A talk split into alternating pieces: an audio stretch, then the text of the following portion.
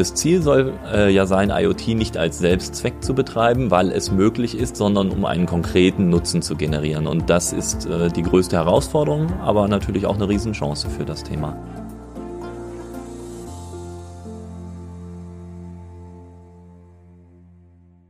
Ganz herzlich willkommen zu einer neuen Folge Industrie 4.0, der Expertentalk für den Mittelstand.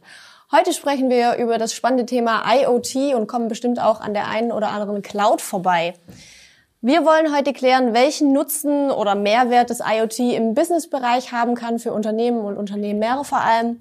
Und ich habe da zwei meiner wunderbaren Kollegen heute zu Gast. Das ist einmal der Oliver Joost, unser Head of Development, und einmal der Martin Krieg, äh, Software Engineer bei uns hier bei der L-Mobile.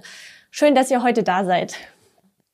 Ähm, genau an, äh, wie immer an der Stelle noch der Hinweis, dass es auch diese Folge wieder bei Spotify, iTunes und Co. als Podcast zu hören gibt. Falls ihr also keine Zeit habt, das Video bis zum Ende zu schauen, hört da gerne mal rein. Ja, ich würde sagen, wir fangen einfach direkt an. Schön, dass ihr da seid, wie gesagt. Ähm, Olli, vielleicht kannst du dich einfach noch mal kurz vorstellen. Wer bist du? Was machst du bei L-Mobile? Gerne, Andrea. Oliver Joost ist mein Name. Ich bin seit 2006 bei der L-Mobile. Im Moment äh, verantworte ich die Entwicklungsleitung. Im Moment bedeutet, ich habe schon eine bewegte Historie hinter mir. Ich habe in der Projektentwicklung angefangen, habe äh, eine Zeit lang Produktmanagement hier gemacht und seit ungefähr einem Jahr verantworte ich die L-Mobile äh, Gesamtentwicklung. Martin Krieg. Ich bin noch nicht ganz so lange äh, bei L-Mobile, aber schon sehr lange, sprich Jahrzehnte im Geschäft in verschiedenen Branchen, in verschiedenen Anwendungsbereichen der Softwareentwicklung und bin hier bei L-Mobile verantwortlich für die Standardentwicklung im Bereich IoT. Sehr gut. Ja, vielleicht äh, legen wir direkt mit diesem Begriff IoT los. Olli, so ein bisschen ein Modewort geworden. Irgendwie jeder hat es schon mal gehört. Viele benutzen es auch. Was genau ist es eigentlich? Was steckt dahinter? Gut, also ich denke, im Business-Kontext hat man es tatsächlich schon oft gehört. Ähm, IoT ist ja eigentlich, äh, wenn man es ausspricht, Internet of Things, die Zusammensetzung von zweier Begriffe, also einmal Internet und einmal Things. Ähm, der Begriff des Internets ist, denke ich, jedem soweit klar. Man hat Dokumente, die sich untereinander vernetzen. Ganz wichtiges Merkmal dort ist ja der Hyperlink. Äh, das heißt, ich kann zwischen Dokumenten navigieren, kann von der einen Webseite auf die andere springen, äh, habe eben dort die Möglichkeit, Semantik äh, und Darstellung voneinander zu trennen, habe also ein strukturiertes Netzwerk von Informationen. Ähm, das kennen wir alle eigentlich seit den 80er, 90er Jahren, sage ich mal, in der breiten Masse äh, hat es heutzutage jeder in der Hosentasche. Und äh, der zweite Begriff beim IoT sind ja die sogenannten Things. Das heißt, mit zunehmender Technologisierung oder Technisierung dieser Geräte ähm, hat man die Möglichkeit geschaffen, dass auch Geräte an dieser Kommunikation teilnehmen können. Das heißt, ähm, Geräte ist jetzt einfach mal ein ganz breiter Begriff. Thing kann alles Mögliche bedeuten. Das kann unsere Heizung zu Hause sein, das kann aber auch eine komplexe äh, Fertigungsanlage sein, die sich dann in diesen Prozess der Kommunikation mit einhängt. Und so ist eben die Zusammensetzung Internet of Things äh, entstanden und bedeutet eigentlich dann, dass Dinge äh, mit Dingen kommunizieren. Und das hört sich jetzt erstmal abstrakt an, aber ich denke, wir haben ja die Möglichkeit, heute noch ein bisschen genauer zu erklären, wie das dann zustande kommt. Genau, das wäre jetzt auch so meine Bitte. Es ist sehr abstrakt, auch für mich. Ähm, deswegen vielleicht, Martin, äh, Kannst du dafür mal ein Beispiel geben, vielleicht irgendwie aus dem privaten Umfeld, weil du auch gesagt hast, man hat das Internet of Things auch in der Tasche heutzutage. Ich denke mal, du spielst da auf äh, Smartphones und Co. an. Kannst du da irgendwie mal ein Beispiel für uns geben? Ja, vielleicht nochmal als Einstieg. Zwei Hauptmerkmale bestimmen eigentlich IoT. Das eine ist die Vernetzung. Wir leben in einer Welt zunehmender Vernetzung. Dinge des Alltags äh, auch im privaten Bereich wie im industriellen Bereich äh, vernetzen sich zunehmend miteinander. Und das andere ist eine Masse von Daten, die entstehen äh, im privaten wie im industriellen Bereich.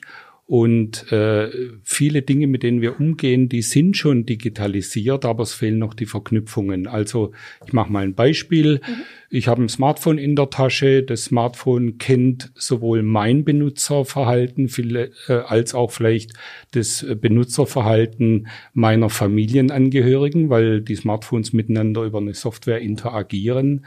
Und äh, die Heizungsanlage ist auch schon digitalisiert. Äh, moderne Heizungsanlagen sind sicher heute noch nicht so weit, aber der Trend geht ganz klar in die Richtung. Äh, die Kombination äh, der Informationen aus meinem Benutzerverhalten mit dem Betrieb der Heizungsanlage kann zu verschiedenen Vorteilen führen, wenn diese Elemente äh, miteinander verknüpft sind. Und was ist das zum Beispiel? Was für einen Vorteil kann ich davon haben, wenn mein Smartphone mit meiner Heizung spricht? Ja, der Vorteil könnte im Komfort liegen. Ja, mein, ich bin äh, ausnahmsweise mal spontan zwei Tage weg. Niemand ist zu Hause. Ich habe vergessen, meine Heizungsanlage runterzudrehen und die Heizungsanlage reguliert sich selbst, weil sie weiß, äh, äh, der oder die äh, Bewohner des Hauses, der Wohnung, äh, sind jetzt längere Zeit weg, bewegen sich an einem Ort, der sehr weit weg ist. Mhm. Ja, Effizienz, Ersparnis von Heizkosten, auch aus ökologischer Sicht kann so etwas wertvoll sein. Und heißt dann in dem Fall IoT immer, dass es quasi automatisch funktioniert, also dass die Heizung erkennt, mein Smartphone ist nicht da, oder ist es gehört auch zu IoT, dass ich quasi meinem über mein Smartphone meine Heizung steuern kann? Ist das auch IoT oder dann eher? Nicht? Mein Smartphone oder die Anwendung, die auf meinem äh, Smartphone betrieben wird, könnte mich ja auch fragen, was ich jetzt möchte. Mhm. Also es ist kein zwingender Automatismus. Okay. Es entstehen nur Möglichkeiten, äh, die es Stand heute, die noch nicht so äh, ausgearbeitet sind, aber ich sehe da in naher Zukunft eine ganz enorme Entwicklung, wie sich diese Dinge miteinander verknüpfen werden. Okay, das heißt, IoT ist die Verknüpfung, Vernetzung von verschiedenen Geräten, sage ich jetzt mal, im weitesten Sinne, vielleicht sehr vereinfacht gesagt. Das ist jetzt äh, ein Beispiel aus dem privaten Bereich gewesen, Heizung, Smartphone etc. Wir sind ja hier ein Business-Podcast oder ein Business-Show und äh, wie sieht das Ganze jetzt aus, wenn ich mir das zum Beispiel auf eine produzierende Firma übertragen muss. Vielleicht kannst du da mal was dazu sagen. Also wie sieht IoT im Business aus? Was gehört da dazu? Was ja, also neben da? der Tatsache, dass natürlich in der ähm, Fabrikhalle oder in den Bürogebäuden auch Heizungen sein könnten, die natürlich über die Anwesenheitskontrolle interagieren, das war jetzt mal ein Beispiel, äh, kann man das natürlich auch noch weiter spannen. Das heißt, wir können durchaus äh, uns vorstellen, dass wir einfach Produktionsanlagen, das ist heute schon häufig der Fall, dass diese Anlagen, äh, sage ich mal, ihre Stückzahlen oder Durchlaufzeiten automatisiert vermelden oder irgendwo hinmelden. Äh, man aus diesen Daten, aus diesen Betriebsdaten jetzt ähm, natürlich Erkenntnisse gewinnen kann. Zum einen, was natürlich die Produktionsgeschwindigkeit oder Produktionszuverlässigkeit äh, äh, angeht, ableiten darf. Äh, aber natürlich auch, und das ist eigentlich der spannende Teil, äh, man aus der Kombination verschiedener Daten so richtige Ketten aufbauen kann. Das heißt, man weiß zum Beispiel äh, durch den Einsatz von Funktechnik heute, in welche Richtung sich äh, bestimmte Gegenstände bewegen. Das können zum Beispiel Ladehilfsmittel sein. Also ich habe so einen Wagen, den ich durch die Gegend schiebe und indem der sozusagen erkannt wird oder getrackt wird im Raum, kann ich dann sagen, in welche Richtung der sich bewegt. Und äh, aus dieser Richtungsinformation zusammen vielleicht mit der Information, äh, welche Aufträge gerade von einer Maschine kommen, kann ich ganz genau erkennen, ähm, welche Ware sich zurzeit zum Beispiel bewegt. Das wäre ein Beispiel, wo die Vernetzung von Informationen plötzlich einen Mehrwert bilden kann. Ich weiß, wie viel die Anlage produziert hat, ich weiß, äh, in welche Richtung es sich bewegt hat und dann kann ich anfangen, diese Daten zu nutzen und daraus äh, komplexere Prozesse zu äh, bauen. Mhm. Ähm, ein anderes Beispiel könnte sein, wenn so eine Maschine also sich melden kann, also ich sag mal, die ist vielleicht schwer zugänglich, befindet sich an einem Bereich, wo man nicht so richtig hinkommt, mhm. ähm, dass die zum Beispiel über ihr über ihren Zustand sich regelmäßig meldet, damit einfach niemand in den Keller laufen muss, um zu gucken, wie es der Anlage geht. Das wäre auch noch ein äh, Beispiel, wo ich einfach Reaktionszeiten erhöhen kann. Mhm. Ich muss dann nicht erst, wenn irgendwas ausgefallen ist, äh, sozusagen akut oder ähm, mhm. in die Reaktion gehen, sondern ich kann eigentlich vorbeugend schon was machen machen. Und kann mir das IoT da auch irgendwas helfen bei so einer ortsfesten Maschine, wie du sagst, die mir vielleicht meldet, okay, ich habe irgendwie ein Problem. Wie kann ich da denn, hilft, mir das auch was in Bezug auf den Servicefall dann irgendwie? Also. Ja, Servicefall ist natürlich klassisch, ein klassisches Anwendungsfeld für IoT. Ähm, Service ist ja, sag mal, üblicherweise findet so statt, ein Kunde, ein Anwender meldet, ich habe ein Problem und dann reagiert der Anbieter oder Betreiber oder Servicedienstleister. Mhm. IoT kann hier helfen, dass Geräte selbsttätig ihre Zustände melden und äh, dass dann praktisch eine Aktion, die bisher noch äh, sehr viel manuelle Begleitung bedarf, wirklich automatisch, vielleicht noch mit einer manuellen Prüfung oder Genehmigung erfolgen kann. Mhm. Hm. Ich denke, ein Beispiel ist ja auch, äh, man hat das ja jetzt äh, in diesem Jahr erlebt, also man hat vielleicht Einschränkungen, man kann zu den Maschinen nicht hin oder mhm. äh, die Maschinen befinden sich an Orten, wo ich jetzt vielleicht keinen Techniker vor Ort habe, der das qualifiziert bewerten kann. Und in der Möglichkeit, die Daten zu übertragen oder eben online zu stellen, ähm, kann ein entfernter Experte sich auf die Maschine aufschalten und kann sozusagen von außen kontrollieren, wie geht's der Maschine, gibt es Anomalien, mhm. vielleicht sogar so weit gehen und bestimmte Parameter auf der Maschine verändern. Ähm, ich sage jetzt mal, der klassische Beispiel, das wir alle kennen, ist, der kann den Computer aus der Ferne neu starten. Das ist jetzt mhm. natürlich von allen Beispielen so ein bisschen die Holzhammer-Methode, aber das geht schon in diese Richtung, dass man eben der Maschine auch Kommandos senden kann, die dann ausgeführt werden, äh, um die Maschine vielleicht wieder in betriebsbereiten Zustand zu versetzen, so dass ich gar niemanden hinschicken muss, sondern das vielleicht weitestgehend über die Daten, die mir angeliefert werden, entscheiden kann. Das mit dem Neustart kennt, glaube ich, auch jeder zu Hause vom WLAN-Router, wenn der mal nicht mehr geht und man dann bei seinem Provider anruft und der dann sagt, ich starte das Gerät mal neu. Das ist äh, genau so ein Beispiel dafür, das kennen wir jetzt aus dem Alltag oder wir begegnen dem, aber ja. da wird uns das natürlich nicht so bewusst, weil das sind einfache Mechanismen, die sind sehr, sage ich mal, ähm, rudimentär auch in ihrer Art der Leistung. Das ist vielleicht sehr effektiv, aber man kann da natürlich mit entsprechender Technik auch sehr viel feingliedrigere Prozesse noch äh, bauen oder, sage ich mal, ja, besser diese Sachen kontrollieren. Mhm. Und ähm, wenn ich jetzt so an die Produktion der Zukunft denke, was man da immer so hört, ist, dass das alles irgendwie flexibel werden muss, dass man nicht mehr so die klassische ähm, Reihe, sage ich mal, an äh, abzu oder sag mal an Schritten hat, die abgefertigt werden müssen, sondern es wird irgendwie alles flexibler, alles ist beweglich.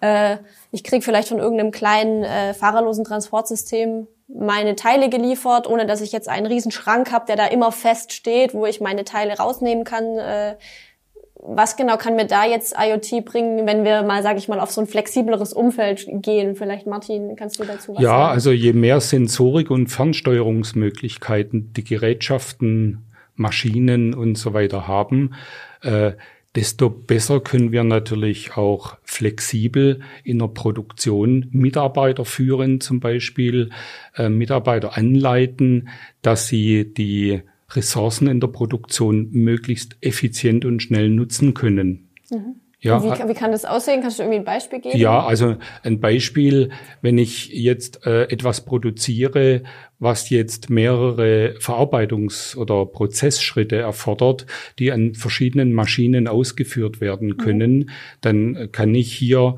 über ein IoT-gestütztes System den Mitarbeiter führen, äh, wo vielleicht die nächste Maschine frei ist weil die Maschine in ein zentrales System mitteilt, äh, inwieweit sie gerade ausgelastet mhm. ist. Äh, also die Verfügbarkeit kann hier festgestellt werden und das erspart viel Zeit und Aufwand und macht die Produktion effizienter.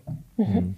Ich denke, ein wichtiger Faktor ist natürlich auch noch, was du gesagt hast, gerade bei den mobilen Gütern, also Dinge bewegen sich, die Netzwerktechnologie, die zieht immer weiter sozusagen ein. Wir haben heute äh, fast flächendeckende WLAN-Ausleuchtung in den Produktionshallen. Das ist also nicht mehr so, dass man wie früher nur mit dem Schraubenschlüssel in der Produktionshalle arbeitet, sondern dort ist einfach hochwertige Netzwerktechnik oft im Einsatz.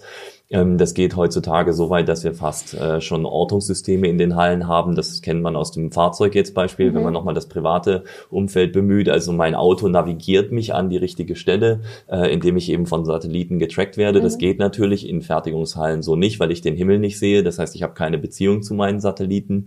Ähm, aber das dahinter steckende Prinzip kann man natürlich auch in kleinerem Maßstab in Fertigungshallen oder in äh, Räumen anwenden. Das heißt, ich kann dort mit so einer Triangulation genau den Aufenthaltsort von bestimmten Gütern mhm. äh, bestimmen.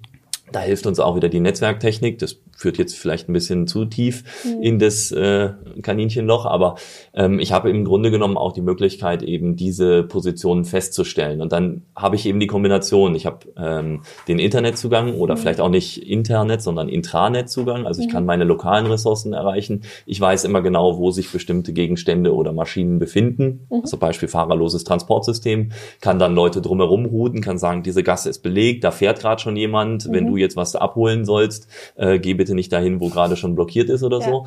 Und da kann man sich natürlich schon Effizienzgewinne zustellen. Das Ganze skaliert natürlich ab einer gewissen Komplexität, wird es, äh, sage ich mal, nützlich. Mhm.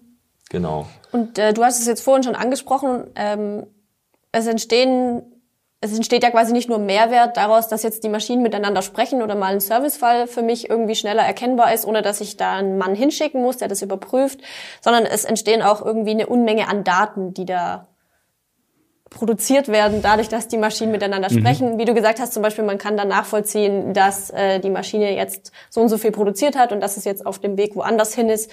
Was mache ich mit diesen Daten? Oder fangen wir vielleicht weiter vorne an, wie entstehen diese Daten? Also wo kommen die jetzt her? Also ich sag mal, die Heizung kann ja nicht automatisch jetzt auf einmal Daten schicken, wenn ich jetzt an den Heizkörper denke. Ja, die, die vielen Daten entstehen, dass Geräte, Maschinen, Aggregate, Fahrzeuge heutzutage äh, relativ umfangreiche, komplexe Sensorik haben und äh, eine Unzahl von Daten erfassen ohne dass diese Daten noch genutzt werden. Der Clou bei, äh, in dem ganzen IoT-Ansatz liegt darin, diese Daten verwertbar zu machen und damit daraus ein Nutzen entsteht.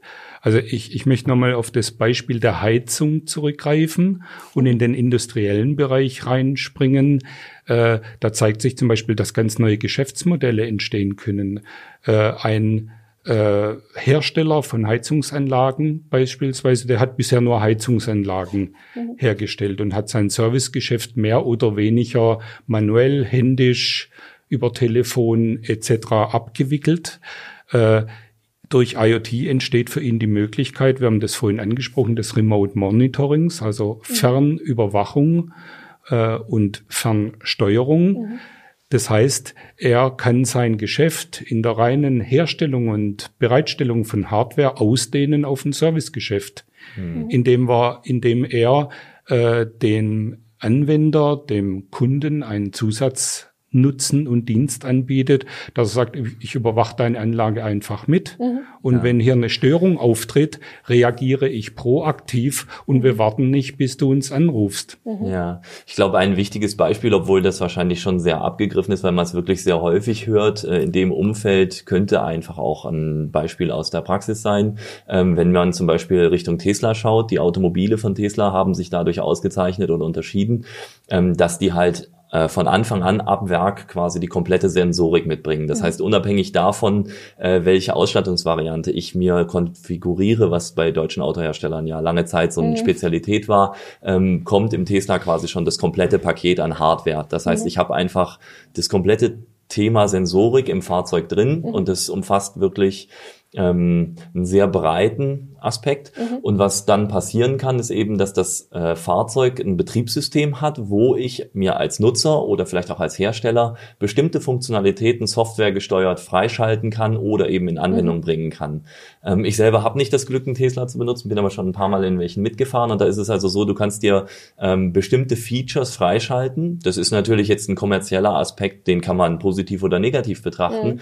aber die Firma geht in zwei Richtungen. Die hat einmal dieses klassische Hardware-Geschäft, das heißt, ich baue ein Fahrzeug, das ich ausliefere, da versuche ich durch die Reduktion von Varianten möglichst effizient zu werden in der mhm. Fertigung. Mhm. Und auf der anderen Seite bin ich eigentlich eine Softwarefirma, die über die Daten, die dort anfallen, natürlich A verfügt, aber B auch neue Geschäftsmodelle auf Basis mhm. dieser Daten bauen kann. Und ich glaube, das ist auch ein Stück weit äh, ein Vorteil, wenn ich dann die Infrastruktur dafür habe, diese Daten, die dort anfallen, ja wirklich in hoher ähm, Qualität und auch in hoher Quantität. Bei einem Auto muss man sich das wirklich extrem vorstellen. Also mhm. ich würde sagen, mehrere Millionen Datensätze pro Betriebsminute, die da zustande kommen. Und die Verarbeitung dieser Daten vom Fahrzeug weg ist ja mhm. auch ein besonderes Know-how. Das muss man als Hersteller erstmal beherrschen. Das heißt, man mhm. braucht die dahinterliegenden Systeme. Man muss dann gucken, wie geht man mit diesen massiven Datenströmen überhaupt um. Und ähm, das hat natürlich ganz eigene Herausforderungen. Aber wenn man die meistert, kann man plötzlich Dinge anbieten, von denen andere immer gedacht haben, ja, das wird uns äh, in Jahrzehnten nicht passieren. Also mhm ähm, ich sag mal, das ist so ein bisschen die Idee, die dahinter steckt. Jetzt muss man natürlich gucken, Monetarisierung ist ein Thema, das kann man komplett äh, aussparen und überlegen, wie kann man darauf Geschäftsmodelle bauen. Das ist ein Thema für sich ganz selber. Aber wichtig ist erstmal, ich habe diese Daten, die fallen mir an und ich kann auch jederzeit entscheiden, die nutzbar zu machen. Mhm. Ähm, jetzt kann man natürlich sagen, ja, das ist was Schlechtes, Datensparsamkeit wäre geboten, äh, man erhebt so wenig Daten wie möglich, aber die Tatsache, dass die Maschine das kann, heißt ja noch lange nicht, dass ich die Maschinendaten auch weiterreiche. Das heißt, die können auf der Ebene der Maschine verbleiben.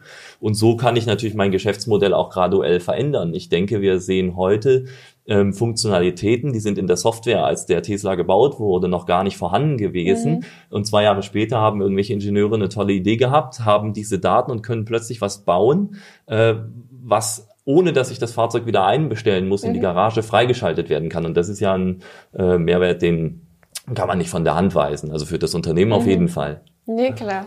Aber wie ist es jetzt, ähm, du sprichst immer noch von den ganzen Daten und dass die auf der Maschine sein können oder auch nicht. Wenn sie nicht bei der Maschine bleiben, wo sind sie dann?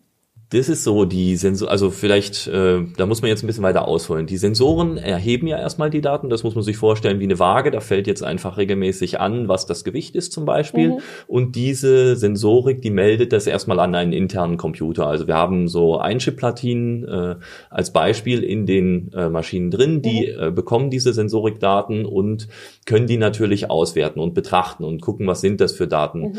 Ähm, ein Beispiel wäre jetzt zum Beispiel in einem Flugzeug, da äh, fallen ja von so einer Turbine, wenn ich da so ein Triebwerk habe, da fallen ja auch hunderte und Millionen Daten an, pro Sekunde wahrscheinlich. Mhm. Die werden irgendwie weitergeleitet. Nicht jede dieser Informationen muss an den Piloten weitergereicht werden. Wenn der all diese Informationen mhm. bekommen würde, äh, wäre der wahrscheinlich nicht mehr in der Lage, das Flugzeug zu fliegen. Das heißt, es gibt schon vorher Systeme, die bewerten diese Daten, gucken, was sind das für Daten, mhm. sind die relevant, welche Bedeutsamkeit haben die. Oft sind diese Systeme auch redundant ausgelegt, also beispielsweise im Flugzeug, damit wenn ein Teil des äh, Systems ausfällt, dass die sich dann gegenseitig ersetzen. Mhm.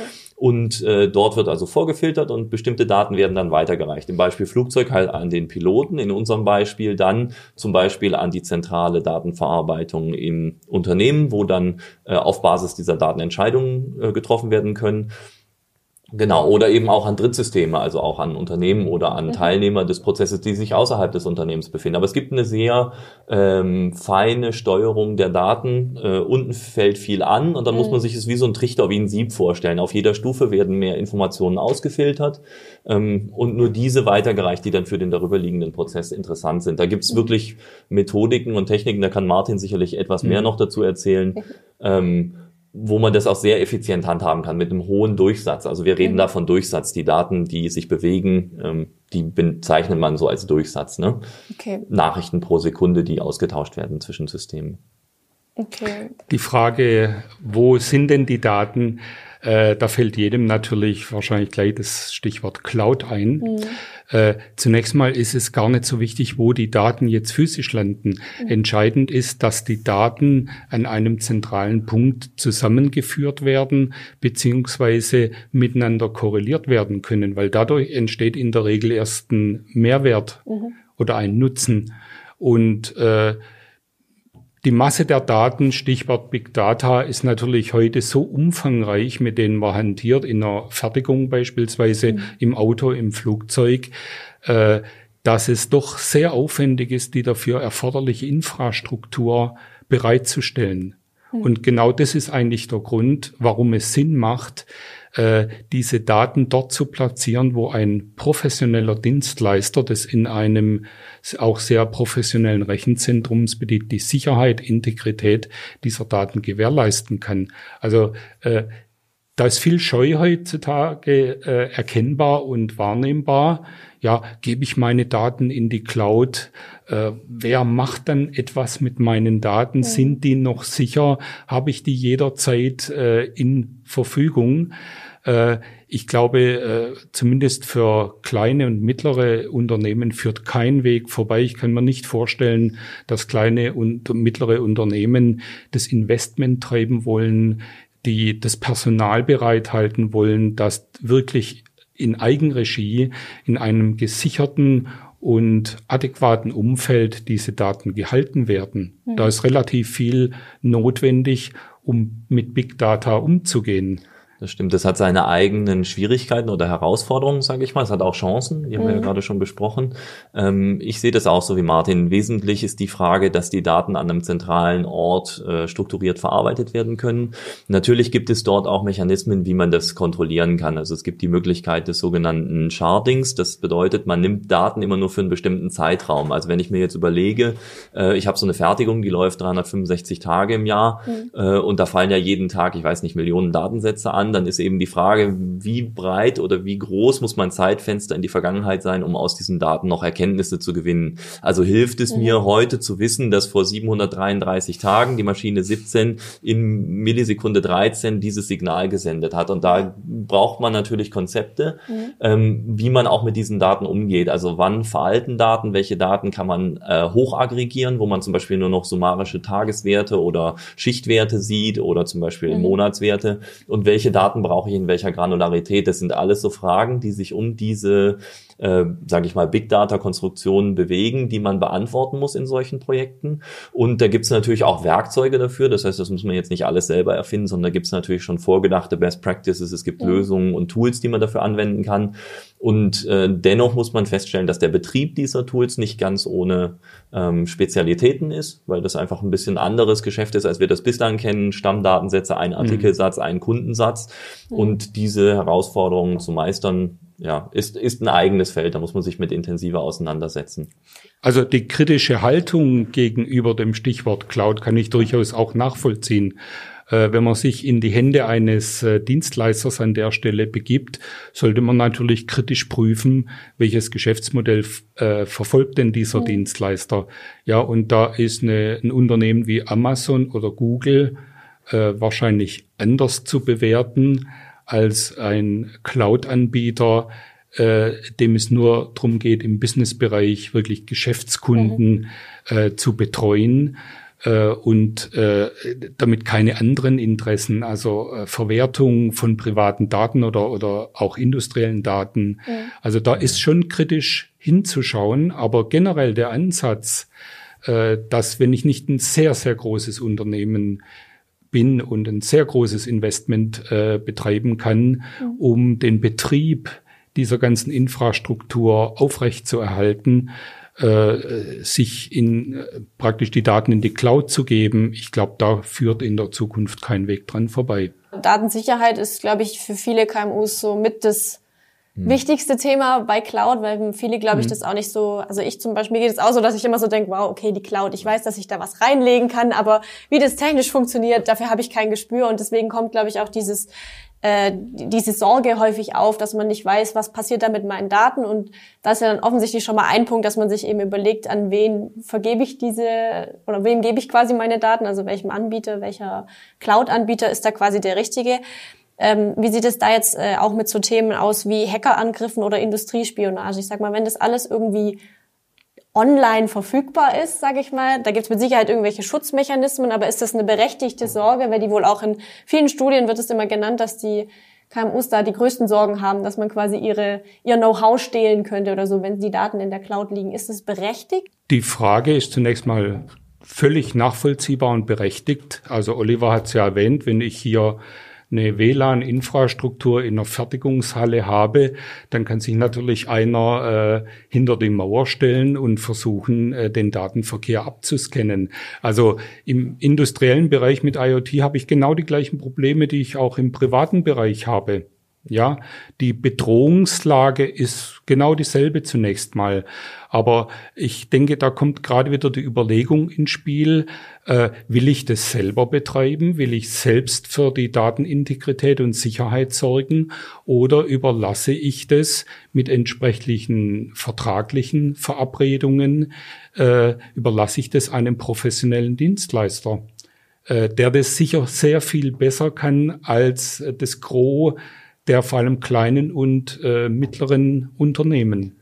Ja, ich finde ich finde zwei Sachen hier wichtig. Das eine ist, man darf das natürlich nicht so, also das hört sich jetzt immer stark vereinfacht an, wenn wir darüber sprechen, man darf das natürlich nicht so naiv stehen lassen und sagen, da macht man dann WLAN in die Fertigungshalle.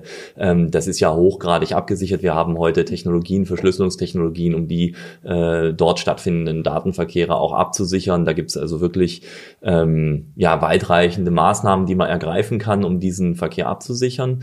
Ähm, das ist mal das eine. Und das zweite ist natürlich, das hat Martin gerade eben gesagt, finde ich auch ein sehr sehr gutes Argument, ist das Geschäftsmodell der Betreiber. Also ich äh, würde immer ganz genau kritisch hingucken und mir überlegen, was ist das Geschäftsmodell desjenigen, der mich dort berät. Und ähm, oft ist es ja so, das kann man heutzutage mehrfach beobachten, ähm, dass Dinge, die plötzlich gratis erscheinen oder sehr kostengünstig sind, äh, man trotzdem mit irgendwas anderem bezahlt. Denn es gibt ja keine Leistung ohne irgendeine Gegenleistung, sag ich mal. Mhm. Und Daten können natürlich ein, eine Währung sein. Ich kann auch mit Daten bezahlen. Und wenn ich jetzt einen Anbieter habe, der ein sehr transparentes Geschäftsmodell hat, wo ich einfach erkennen kann, dass der sein Geld damit verdient, meine Daten in meinen Interessen äh, zu verwalten, zu schützen und auch äh, bei zunehmendem Volumen sozusagen ich dafür bezahlen muss und das nicht plötzlich äh, magisch irgendwie günstiger wird, was man ja äh, nicht erwarten würde, dann kann man sich relativ sicher sein, ähm, dass da ein gültiges Geschäftsmodell dahinter steckt. Da würde ich also auf jeden Fall drauf achten. Natürlich kann es auch da, sage ich mal, schwarze Schafe geben, aber die werden in der Regel schnell erkannt und ich sag mal, wer so ein Projekt startet, der hat ja auch schon Erfahrung in seinem Unternehmen mit Datenhaltung und äh, Berater um sich herum, die einem helfen, da die richtigen, äh, sage ich mal, Dienstleister oder auch Plattformen dann auszuwählen. Mhm. Wir wollen ja heute noch nicht zu sehr in die Technik gehen, aber zu dem Punkt kann man sagen, natürlich äh, mit einer vernünftigen Cloud-gestützten Plattform werden niemals, wer es vernünftig anstellt, äh, werden niemals Daten äh, Klartext äh, übers Internet versandt, sondern hier haben wir natürlich auch Verschlüsselungsmechanismen, Absicherung durch Authentifizierung. Genau das Gleiche wie wenn man es heute aus professionellen äh, Anwendungen kennt, die Benutzer betreiben. So verhalten sich auch hier Sensoren, Maschinen und ähnliches. Wir haben heute sicher noch eine dreistellige Anzahl von äh, Cloud-gestützten Plattformanbietern im Markt. Analysten sagen, in den nächsten Jahren wird sich das auf ein halbes Dutzend reduzieren. Mit Sicherheit gibt's heute noch im Markt Anbieter, die das Thema Security nicht so ganz ernst nehmen. Mhm. Das mag sicher so sein, aber ich denke also bei einem professionellen Anbieter, der sich auch noch in zwei, drei, vier Jahren am Markt behaupten wird, äh, haben wir heute schon alle Möglichkeiten, die Daten zu schützen mhm. vom Abgang der Daten, von der Quelle bis hin zur Ablage und Sicherung ja. der Daten. Vielleicht da, um den Bogen nochmal zu spannen, dasselbe bekomme ich natürlich auch hin, wenn die Daten, also das ist unabhängig davon, hat er ja gesagt, ob die jetzt in der Cloud liegen oder nicht, kann mhm. dasselbe äh, Netzwerk oder dieselben Sicherheitsmechanismen natürlich auch bei mir lokal vorhalten, ähm, muss mir dann aber darüber im Klaren sein, dass die ständige Aktualisierung und Betreuung dieser Komponenten dann mir selbst obliegt. Und da steckt natürlich dann auch so ein bisschen die Abwägungsfrage, wie viel von diesen Daten habe ich, wie hoch ist mein Aufwand, das mhm. zu betreiben, wie viel Personal habe ich, das regelmäßig sozusagen auf dem Laufenden bleibt und äh, wie gut werde ich in der Lage sein, da auch mit den technischen Entwicklungen standzuhalten. Man kriegt ja immer wieder mit, äh, mhm. dass auch Technologien, sage ich mal, äh, veralten oder vielleicht angreifbar werden, die müssen dann getauscht werden. Und wenn ich also sozusagen das selber verwalte, muss ich mich da immer selber drum kümmern. Äh, während wenn ich zum Beispiel mit professionellen Anbietern zusammenarbeite, deren Hauptgeschäftsfeld das ist, die natürlich von sich aus auf mich zukommen und sagen, pass mal auf, das ist alles jetzt nicht mehr möglich, du musst mhm. es umstellen. Ähm, und da habe ich äh, so gesehen, sage ich mal, kann ich dann ruhig schlafen, weil sich andere äh, professionell hauptberuflich darum kümmern, meine Daten abzusichern. Ich denke, in der Zukunft wird auch bei der Auswahl von Geräten und Maschinen das ein äh, zunehmend Kriterium sein. Ob diese Hersteller äh, das implementieren. Ob ja. hier Protokolle unterstützt werden, mhm. die, die diese Schutzmechanismen auch gewährleisten. Ja. Und wie sieht's äh, bei dem ganzen Cloud-Thema oder auch dadurch, dass es ja auch dann ein externer Anbieter ist, der dann eventuell meine Daten verwaltet, mit dem Thema Datenverfügbarkeit aus? Also ist die Cloud da ein Mehrwert im Vergleich vielleicht zu einem lokalen Server oder einem lokalen Speichermechanismus oder? Äh, der Vorteil, wenn ich hier einen Dienstleister bemühe, äh, besteht auch darin, dass sich hier dann meine Nutzung dem Pay-per-Use-Prinzip unterliegt. Das heißt, heißt ja. ja, das ist erstmal nur ein Schlagwort. Pay-per-Use heißt, ich bezahle das, was ich nutze. Umgekehrt, ich kann das nutzen, was ich möchte. Das heißt, äh, als Beispiel, wenn ich möchte, dass meine Daten auch Katastrophenfall sicher also wenn wir das wert ist, äh, Katastrophenfall sicher vielleicht an einem Standort äh, in einem anderen Land oder sogar anderem Kontinent repliziert werden, äh, dann kann ich das per Klick bestellen und hab's am selben Tag.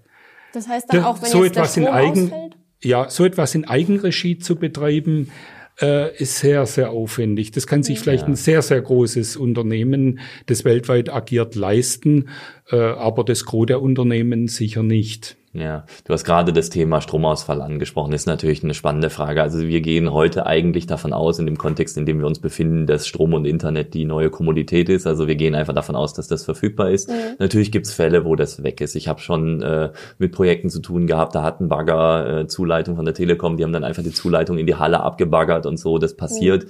Gibt es natürlich Möglichkeiten, dass man dann aus zwei Himmelsrichtungen sozusagen Zuleitung hat. Das gibt es mhm. in wenigen Industriegebieten die Möglichkeit, dass man sich das legen lässt. Da muss man ja schon drauf darauf achten, selbst wenn man heute einen eigenen Rechenzentrumsbetrieb hat, sind die Rechenzentren oft nicht in den Standorten, wo die Fabriken sind. Meistens habe ich ja mehrere Werke und die müssen auch wieder an einer Stelle konsolidieren. Also dieses Thema begleitet mich mhm. latent. Und dann ist es ja so, wir haben gerade eben über diese Kaskade gesprochen. Das heißt, die Daten, die fallen unten beim Gerät an und werden dann immer weitergeleitet. Ähm, und da ist es natürlich auch so, dass die lokalen äh, Sensoren und auch die dahinterliegenden Computer eine bestimmte Speicherfunktionalität. Mitbringen. Das heißt, wenn mhm. ich noch Strom habe und jetzt sagen wir mal einfach, dieses Internet ist weg, also ich kann mhm. meine Cloud nicht erreichen, aber ich habe vielleicht ein Notstromaggregat, ähm, ich kann meine Fertigung noch strukturiert runterfahren, habe so 15, 20 Minuten, sage ich mal, das ist schon lang in einem mhm. industriellen Umfeld, äh, habe ich natürlich die Möglichkeit, die Daten, die dann da angefallen sind, auch wegzusichern und okay. so lange aufzubewahren, bis dann das System wieder angefahren wird, mhm. die historischen Daten dann wegzuschicken und quasi von vorne zu starten. Also diese Dinge und Mechanismen, die werden in solchen Lösungen natürlich eingeplant. Ähm, und das ist auch was, was äh, vielleicht so ein bisschen die ähm, ja, sage ich mal, Besonderheit der Programmierer in diesem Umfeld ähm, bestimmt. Die rechnen sozusagen immer mit dem Schlimmsten. Also viele dieser Systeme werden also so gebaut mit einer so ähm, ja, sag ich mal, defensiven Einstellung, dass man wirklich diese hohe Datenmenge, die da antrifft, auch im schlechtesten Szenario noch einigermaßen mhm. abbekommt. Also, dass man da einfach diese Daten nicht verliert, weil es sind geschäftskritische Daten. Das geht uns in anderen Bereichen auch so, aber bei Maschinen hast du eben diese Frage nach äh, Stromspitzen oder äh, Stromausfällen mhm. vielleicht etwas häufiger und da bereitet man sich natürlich drauf vor. Okay. Hier kommt ja auch aus dem IoT-Bereich ein gewisser technischer Push. Also äh, die, wir haben ja vorhin schon von diesen Protokollen gesprochen. IoT-Protokolle sind typischerweise so ausgelegt, dass man eigentlich prinzipiell immer mit dem Ausfall rechnet. Und wie der Oliver sagte, wenn sich dann der Softwareentwickler nicht ganz dumm anstellt, äh, können wir auch dafür sorgen, dass hier ein gewisses Backup, äh, gewisse Offline-Fähigkeit erreicht werden kann. Okay. Zum Thema Internet, das bewegt natürlich viele Leute. Wenn mein Internet weg ist, das ist ja zu Hause schon oft ganz schlimm für viele Menschen, äh, aber im industriellen Bereich ist es sicher noch schlimmer. Äh, da ist es letztendlich, auch wenn wir in Deutschland noch ein paar weiße Flecken haben, in dem Bereich ist es letztendlich nur eine Frage des Investments, ob ich hier auch ein Backup, ein unabhängiges Backup vorhalte, was weiß ich, über irgendwelche Funkmöglichkeiten hm, bis, hin zu, bis ja. hin zu Satellitenkommunikation. Da wird es natürlich dann sehr teuer, ja. aber letztendlich kann ich die Sicherheit schaffen, äh, in die ich investieren möchte. Das hast du schön gesagt, ja. ähm, mit Blick auf die Uhr würde ich gerne noch zum Abschluss unseres wunderbaren Gesprächs äh, euch bitten, könnt ihr vielleicht noch mal drei oder vier Tipps oder wie viele euch einfallen ähm, geben, gerade vielleicht im, für KMUs, wie kann ich denn bei dem Thema IoT ansetzen? Ich glaube, für viele ist das noch weit weg oder zumindest nicht so richtig greifbar. Wo sind da so Ansatzpunkte in meiner Fertigung oder wo gehe ich daran? Wie komme ich dahin zu dem Thema? Ja, äh, viele Unternehmen haben schon sehr viele Daten. Aber die Problematik ist, was mache ich denn mit meinen vielen Daten? Äh, welchen Nutzen gewinne ich da draus? Und äh, ein Ansatzpunkt, wenn jetzt ein Unternehmen äh, die ersten äh, Schritte im Bereich IoT machen will, einfach einen ganz konkreten Anwendungsfall überlegen, wo ein für alle Beteiligten entstehender Nutzen sichtbar wird. Ich glaube, das ist das Entscheidende. Äh, der Nutzen kann in vielen Bereichen liegen. Das kann in Effizienz sein, das kann in Kostenersparnis sein. Äh, da gibt's viele Beispiele. Wir wissen aus dem Markt, dass auch viele IoT-Projekte scheitern. Äh, da gibt's auch Analysen drüber von großen Beratungsunternehmen. Äh, so der, äh, der meistgenannte Grund, außer jetzt Bedenken in Sachen Datensicherheit, besteht darin, äh, dass die Firmen, die diese ersten Schritte machen, einfach nicht gut vorbereitet sind und das auch oft alleine versuchen, äh, ohne eine professionelle Beratung und Begleitung. Ich glaube, was man machen kann, ist, man kann einfach nachverfolgen, wo fällt heute manueller Aufwand an. Also ähm, ich würde dann äh, vermutlich reingehen in die Fertigung und mir anschauen, wo sind manuelle Schritte äh, erforderlich, die heute vielleicht tagtäglich angewendet werden. Oft hilft es sich ja auch ähm, vor Augen zu führen, wie häufig irgendwas passiert. Also wenn ich eine gewisse Häufung äh, in mhm. der Frequenz habe, macht es Sinn, Dinge zu automatisieren. Äh, wenn ich jetzt was einmal im Jahr mache, dann ist die Automatisierung da vielleicht schön, aber mhm. ähm, eher Makulatur. Also ich gucke hin, wo sind häufige Vorkommnisse, wo habe ich eine hohe Frequenz, ähm, wo habe ich vielleicht auch einen hohen Grad an manueller Arbeit und wo sind vielleicht Maschinen beteiligt oder Objekte beteiligt, die ich mir zu Nutzen machen kann. Das kann genau das Beispiel sein. Also ich habe einen Übergang zwischen zwei Hallen, da laufen am Tag 100 Leute rein und raus, die bewegen Rollwagen von A nach B mhm. und ich muss dann äh, vielleicht nachverfolgen, an welchen Bereichen sich die Ware gerade befindet, also in welchem Fertigungsschritt die sich zum Beispiel befindet oder in welchem Teilbereich der Fertigung die sich befindet. Und da kann man natürlich mit sehr kleinen äh, Maßnahmen, zum Beispiel solchen Gates, wo man dann sieht, okay, was bewegt sich dadurch, könnte man einen ersten Erkenntnisgewinn haben. Ähm, oft ist es ja so, wenn man so einen ersten Erkenntnisgewinn hat, fallen einem dann äh, Prozesse ein, die man da drumherum noch gestalten kann, oder man das weiter ausprägt. Ja, ich komme dann sozusagen vom Groben ins Fein. Ich weiß erstmal den Übergang an der Halle. Später habe ich das vielleicht an einzelnen Arbeitsplätzen, die sehr hoch frequentiert sind, dass Ware sich reinbewegt, dass sich Ware rausbewegt. Genau, und ich würde immer danach gucken, wo sind die, wo ist das Volumen, weil Volumen erzeugt halt auch sehr schnell einen hohen Nutzen. Wenn ich nur 30 Cent bei jeder Transaktion spare, habe davon aber 1000 Stück am Tag, dann kann sich das schon lohnen, mhm. über ein Jahr gerechnet. Ein anderes Beispiel könnte sein Störungen.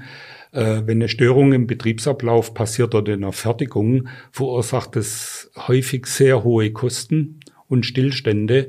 Wenn ich hier, äh, was wir vorhin schon angesprochen haben, über Remote Monitoring, also über Überwachung dieser Maschinen mhm. hier vielleicht schon frühzeitig Indikatoren bekomme, dass sich ein Ausfall anbahnt, dann äh, entsteht ein ganz konkreter Nutzen, äh, der Kosten einspart. Ja, ich habe noch ein anderes Beispiel, das äh, auch eher aus der Serviceorganisation herauskommt. Wir haben ja mit dem AR-Tool jetzt die Möglichkeit geschaffen, auch so Remote-Experten zuzuschalten.